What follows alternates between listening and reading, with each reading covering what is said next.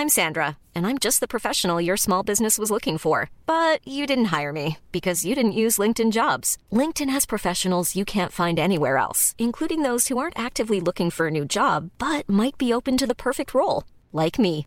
In a given month, over 70% of LinkedIn users don't visit other leading job sites. So if you're not looking on LinkedIn, you'll miss out on great candidates like Sandra. Start hiring professionals like a professional. Post your free job on linkedin.com/people today.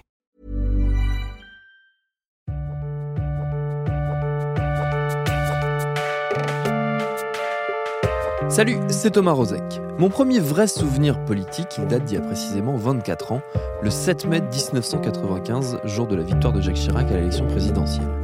Je m'en souviens parce que j'avais 8 ans et demi et j'étais content, au grand désespoir de mes parents écolos. J'étais content non pas parce que j'avais une quelconque idée de ce que gauche ou droite voulait dire, mais parce que pour moi, bah, c'était la marionnette des guignols qui avait gagné. C'est l'illustration la plus vive que je puisse vous trouver du poids énorme de ce que cette représentation caricaturale a eu sur le cerveau des Français, surtout lorsqu'on sait à quel point les stratèges de com autour de Chirac ont tout fait pour en jouer au maximum à l'avantage de leur candidat, en accentuant les traits les plus saillants de sa personnalité, ceux-là même que soulignaient les guignols. 24 ans plus tard, la communication a toujours un rôle décisif sur la politique. Mais les leviers de la diffusion de la compole, comme on dit, ont volé en éclats. Pire, depuis un an, on observe le gouvernement se risquer au jeu très dangereux de la fake news, que ce soit lors de l'affaire Benalla et de sa vidéo trafiquée, ou tout récemment lors de l'épisode de la vraie fausse invasion de la pitié salpêtrière. Tout ça nous a donné envie de remonter un peu le fil de notre histoire politique, de voir comment la com a fini par prendre le poids et les contours qu'on lui connaît aujourd'hui, et de se poser derrière cette question est-ce qu'on ne serait pas passé de la compole à la trollpole? Ce sera notre épisode du jour. Bienvenue dans Programme B.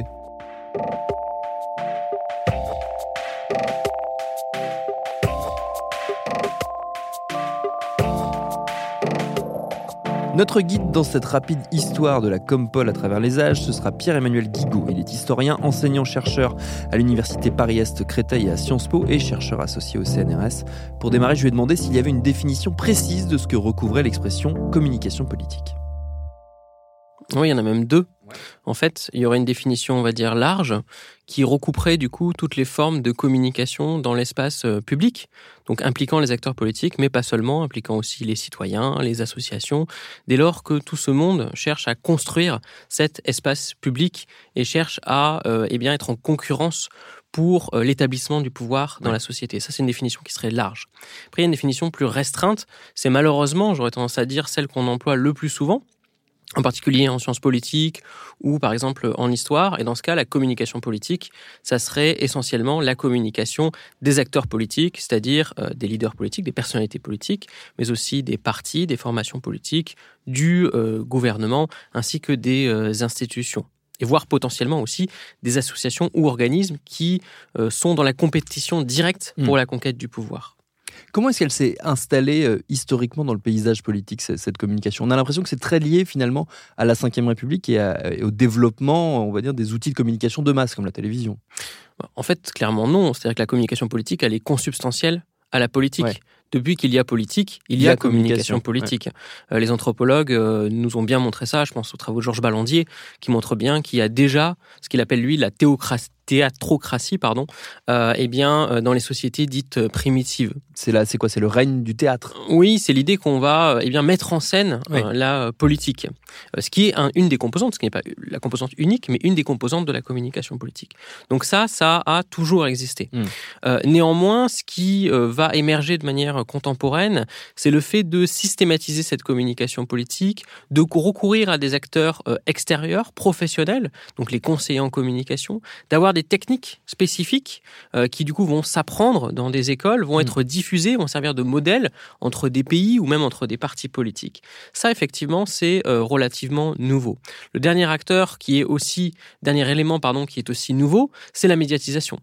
Euh, dans les sociétés dites primitives ou dans les sociétés anciennes, des médias, il y en a pas tant que ça. Il y a la voix, évidemment, lorsqu'on est à la tribune. Il va y avoir, eh bien, les monuments qui sont un élément de, de communication politique de manière très ancienne.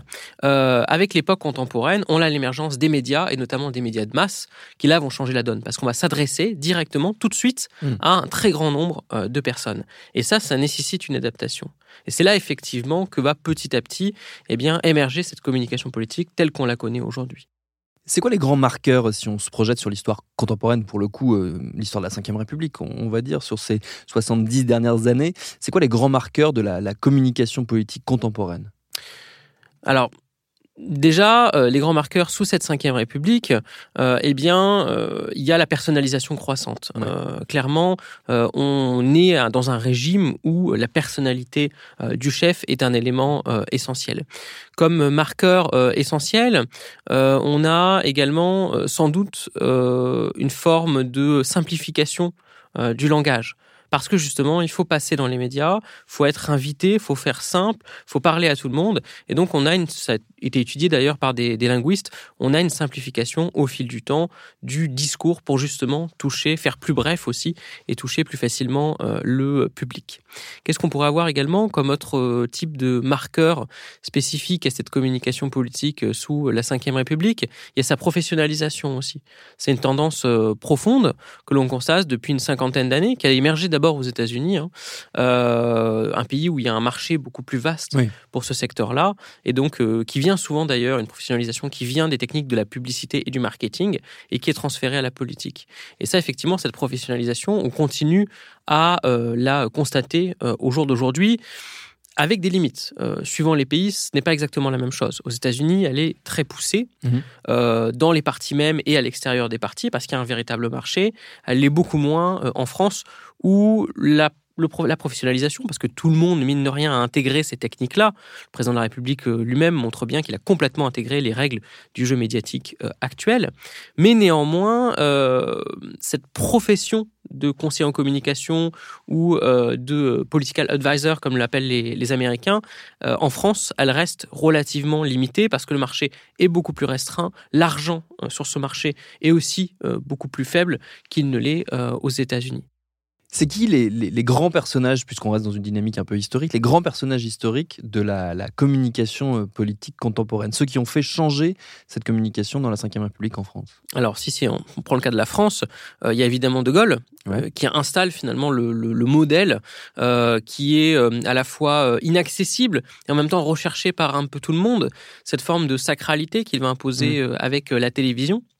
Et donc, il est le modèle euh, inatteignable en fait de toute communication politique. Tout le monde essaye de faire un petit peu comme lui. L'idée de Jupiter, ça vient d'ailleurs de là. Hein. Ça vient aussi de François Mitterrand, mais ça vient quand même euh, de euh, Charles de Gaulle. L'idée de faire princier, d'utiliser les ors de la République, euh, ça vient clairement du général de Gaulle. Et Tout en, s'adressant directement à la presse, dans le cadre de conférences de presse, notamment parce que de Gaulle était connu pour ça. Oui, alors les conférences de presse de de Gaulle, c'est effectivement un cas un peu spécifique puisque tout était préparé à l'avance et toutes les questions étaient écrites par les de Gaulle et ses conseillers.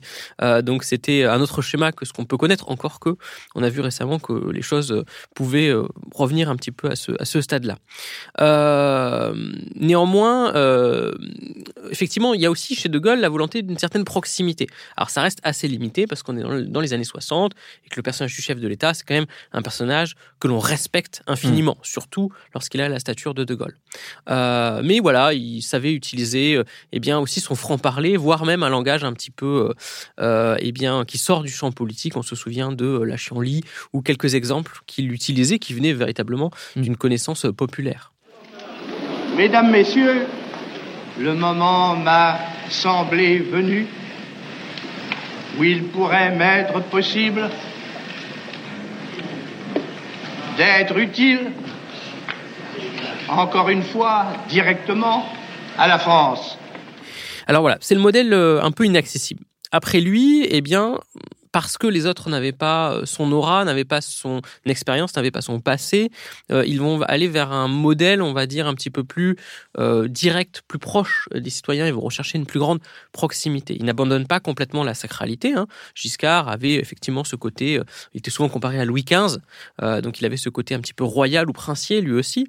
Pompidou également avait une certaine stature et imposait le respect, mais ils amènent quelque chose d'autre, de peut-être plus humain, dans une euh, société post-mai 68, où on cherche justement une plus grande proximité entre l'élu et euh, les lecteurs.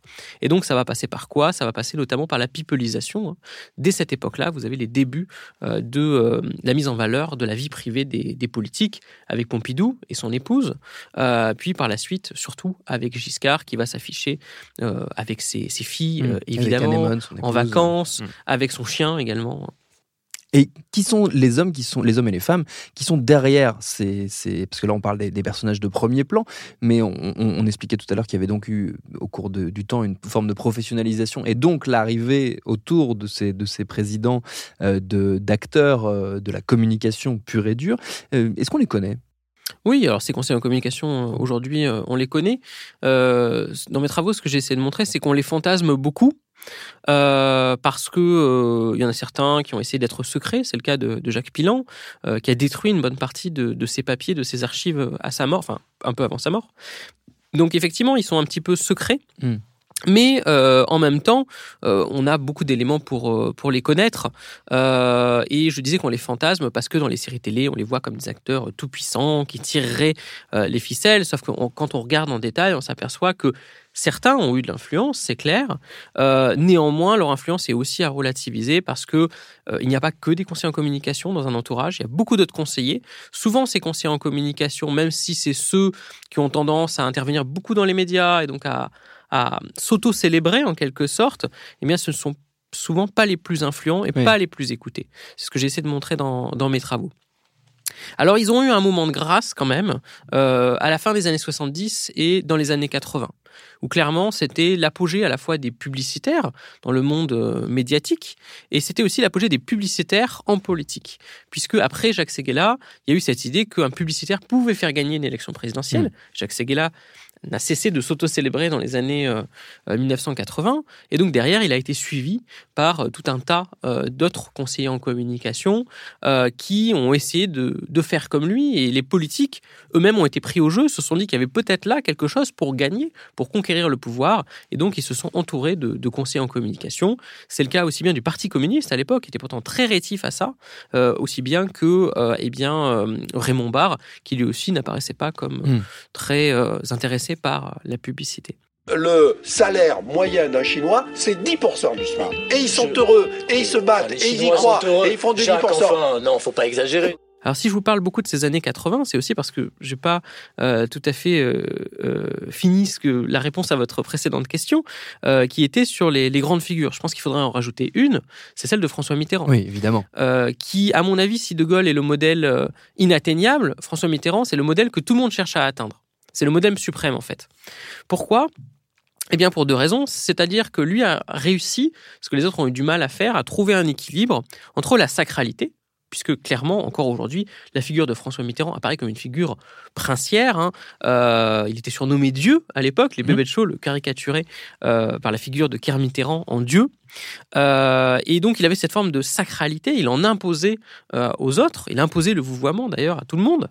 Euh, et en même temps, eh bien, il avait cette forme de proximité. Il était capable de se montrer proche des jeunes, des jeunes qui manifestent contre la loi de Vaquet en 86, des jeunes d'SOS Racisme. Il était capable de jouer du frisbee pendant une campagne électorale.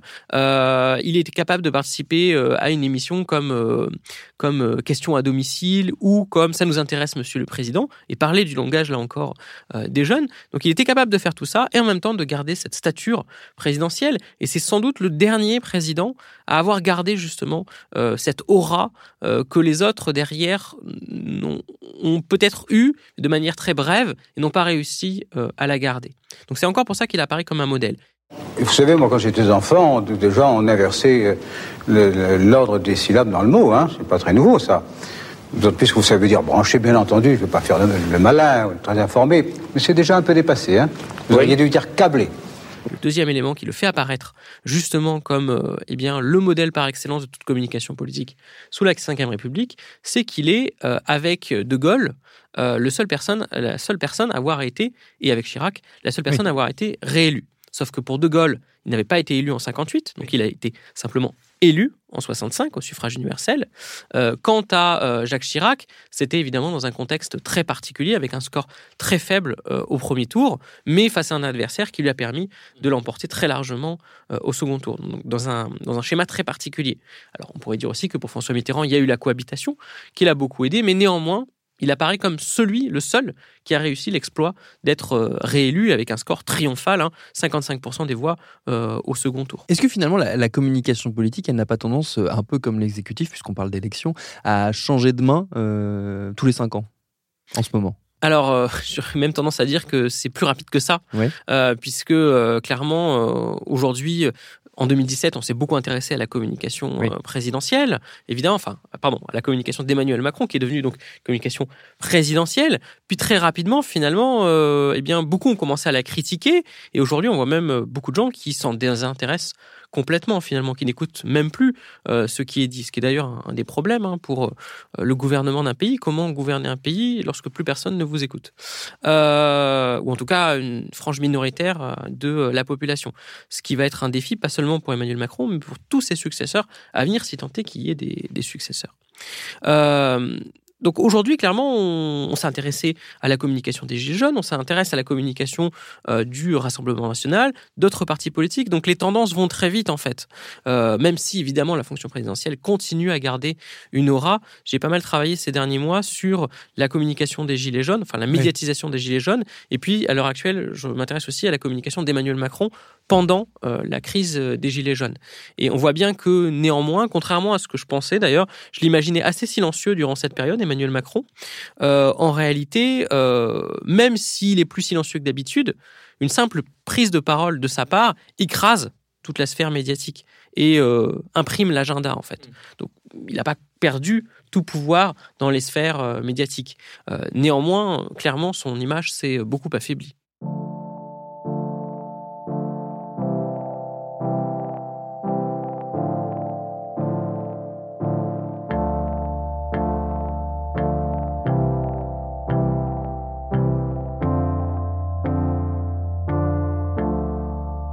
Cette euh, pratique du, silence, parce qu'on parlait justement de, ça, vous évoquiez l'idée d'Emmanuel Macron dont on avait la sensation qu'il s'était un peu mis en retrait euh, pendant cette période. Euh, quelque part, ça rejoint cette idée qui, je crois, selon vous, est très française, que autant un candidat pendant une élection doit beaucoup communiquer, mmh. autant un président a plutôt tendance à se dire qu'il faut qu'il se mette en retrait, qu'il faut qu'il préserve quelque part sa parole. Oui, complètement. Et c'est là encore lié euh, eh bien, au, modèle François Mitterrand, hein, puisque euh, c'est euh, Mitterrand et plutôt ses conseillers en communication, et notamment Jacques Pilan, qui ont sorcier de l'Élysée. Voilà, exactement, qui ont théorisé cette du nom en fait d'un livre de François Bazin, qui ont théorisé cette idée que en fait, effectivement, il fallait préserver la sacralité présidentielle. Et comment la préserver à l'heure du flot médiatique Eh bien, c'est en évitant justement au président de prendre la parole de manière récurrente pour commenter toute la Mmh. ce qui du coup crée une forme de tension. Ce silence crée une tension et donc du coup un désir euh, de communication. On est à l'époque aussi où la psychanalyse est reine et donc on s'inspire de, ces théories psychanalytiques. Et donc ce désir va créer va permettre finalement un intérêt beaucoup plus grand, une attente à l'égard du euh, discours euh, présidentiel. Sauf que ben, ce tempo-là, il est aujourd'hui très compliqué à tenir dans la société médiatique que l'on connaît, hein, où il n'y a plus seulement, comme à l'époque, euh, la télévision et donc le journal de 13 heures ou euh, surtout de 20 heures, euh, voire la publication de la presse le matin ou le soir. Aujourd'hui, il y a de l'information en continu, constamment, via les chaînes d'information en continu, je ne les citerai pas, mais mmh. également via eh bien, Internet et notamment les réseaux sociaux, sans parler même des, des pop-up qu'on peut recevoir directement sur son portable en permanence. Si je vous dis que du fait de ce changement d'époque euh, qu'on évoquait à l'instant, on est passé de la, de la communication politique, la compol, à la trollpol, au trolling politique, est-ce que c'est une euh, vue très journaliste, journalistique euh, des choses ou est-ce qu'on s'approche un peu de la réalité? Bon, faudrait déjà donner une définition de ce qu'on appelle le, trolling. Il y a des chercheurs qui s'intéressent d'ailleurs à la sociologie des trolls, j'en connais au moins un, ce qui est un sujet d'ailleurs passionnant les trolls, euh, ils ont pour spécificité, euh, eh bien, d'intervenir euh, à tout bout de champ pour dire des choses qui n'ont pas forcément un rapport d'ailleurs avec ce qui était dit, et puis d'essayer d'utiliser l'humour, l'ironie en permanence.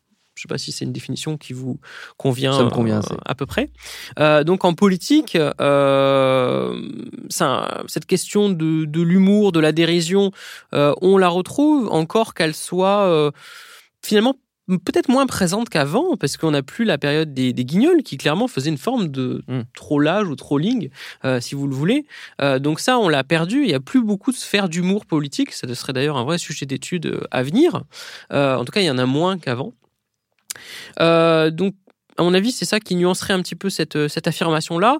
Et puis les politiques eux-mêmes, euh, finalement, reprennent pas tellement à leur compte, sauf quelques personnalités spécifiques, cette idée justement qu'il faut intervenir à tout bout de champ. Hmm. Je pense qu'il y a quand même beaucoup de politiques qui comprennent qu'il faut avoir une certaine respectabilité et qu'on peut pas tout dire euh, n'importe quoi et n'importe quand et n'importe comment.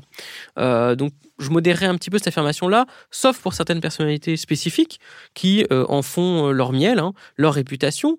Euh, et par exemple, on a vu aux États-Unis Donald Trump, une forme de troll devenu président, hein, puisqu'il intervient à tout bout de champ pour commenter tout et n'importe quoi, et en général, y compris raconter des choses qui sont complètement aberrantes, mais puisque personne ne les vérifiera, c'est pas grave.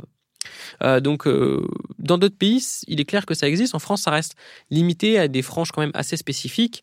Euh, Il y a certaines personnalités politiques, notamment entre la droite et l'extrême droite, qui aiment bien justement aller sur tous les plateaux de télé, dire des choses plus ou moins incongrues et en faire leur miel. Jean-Marie Le Pen, pendant longtemps, euh, a fait ça, et c'était bien avant euh, l'émergence de, de l'Internet. Si je, si je précise un peu cette idée de, de, de la, la part grandissante de l'esprit troll dans la, dans la politique, euh, on assiste quand même à une, une forme de réduction du temps, quelque part, dans la communication et une forme de disparition des filtres. Je pense notamment à cette manière qu'ont pu avoir certains responsables politiques de répondre directement euh, à ceux qui les interpellent, notamment sur les réseaux sociaux. Je pense au tout début de la crise des Gilets jaunes, où on a vu des ministres se filmer en vidéo pour répondre à des vidéos virales Facebook, où là, c'est un tout nouvel, euh, un tout nouvel axe de communication qui n'existait pas du tout avant. Hum, oui, enfin, il y a toujours eu euh, des situations où les politiques se sont retrouvés en contact direct avec les citoyens. On pense à De Gaulle qui, euh, eh bien, euh, au euh, salon de l'agriculture dans les années 60, se fait interpeller par quelqu'un qui dit mort au con et lui répond vaste programme. Donc, Oui, mais ça restait limité à des, à petites interactions. Oui. oui, mais des petites interactions. Mais en l'occurrence, c'est pas, c'est un peu la même chose sur les réseaux Ce que je sociaux. veux dire, c'est pas des interactions qu'on pouvait voir et revoir, revisionner des vidéos un million, deux millions de fois si on le voulait. Hum, oui, sauf que si elles étaient diffusées à la télé, elles étaient vues par. À l'époque, la télé était regardée par euh, 80% euh, de la population parce qu'il n'y avait pas beaucoup de chaînes. Mm. Euh, donc, euh, voilà, je pense que je serais un peu plus nuancé là-dessus. Le cast-up of compte de Nicolas Sarkozy euh, reste quand même aujourd'hui un élément euh, non négligeable dans les mémoires euh, collectives. Euh, donc, je suis pas certain. Par contre, c'est vrai qu'effectivement, euh, il y a euh, une forme de, de récurrence, euh, d'ailleurs assez étrange euh, de la part euh, des politiques, puisque je pense que beaucoup de leurs conseillers leur disent qu'il faut surtout pas faire ça, euh, de vouloir répondre comme ça directement.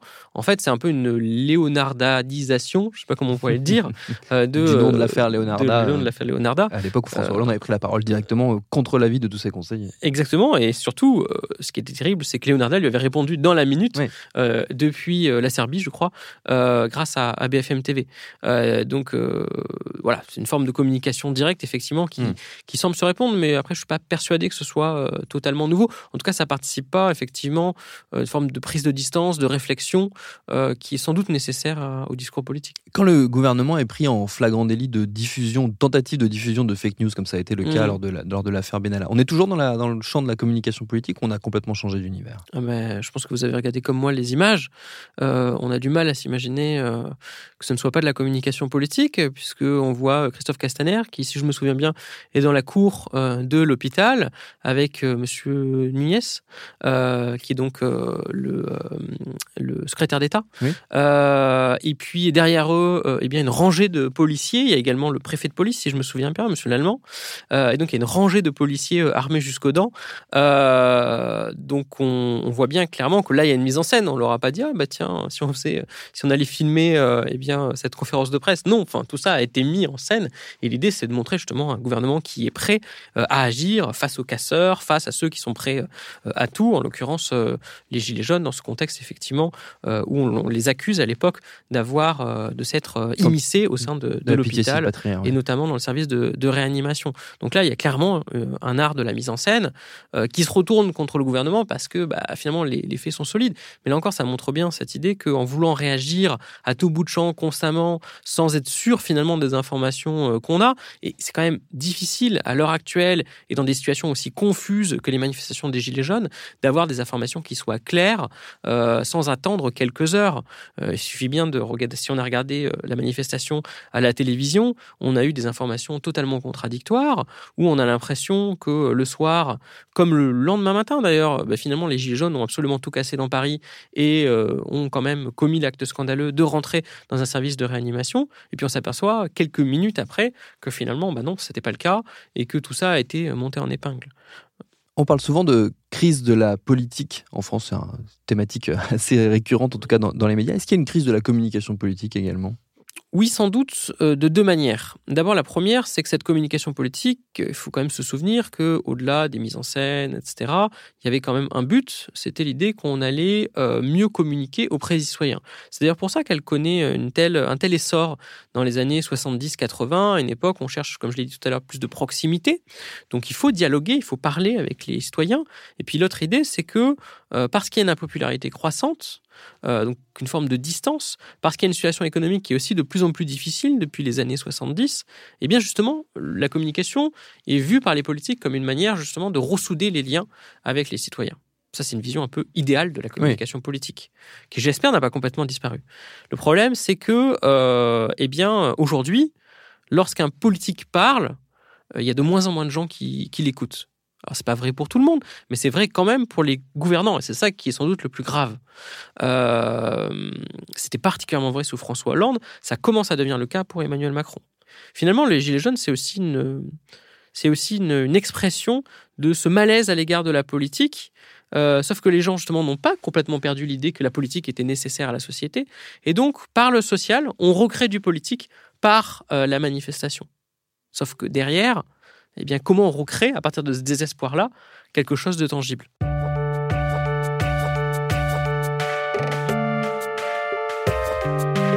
Alors est-ce que réinventer la politique, ça veut également dire réinventer la communication? En tout cas, les mouvements de Gilets jaunes, puisqu'on en parlait, ont clairement montré leur maîtrise des nouveaux outils, notamment par leur usage de Facebook, dont on vous avait longuement parlé dans un épisode de Programme B, c'était il y a quelques mois déjà, et je vous invite d'ailleurs à le réécouter parce que c'est l'occasion. Merci à Pierre-Emmanuel Guigou pour ses réponses. Programme B, c'est un podcast de Binge Audio préparé par Lauren Bess, réalisé par Vincent Hiver. Abonnez-vous sur votre appli de podcast préféré pour ne manquer aucun de nos épisodes, Facebook, Twitter et consorts pour nous interpeller, et à demain pour un nouvel épisode.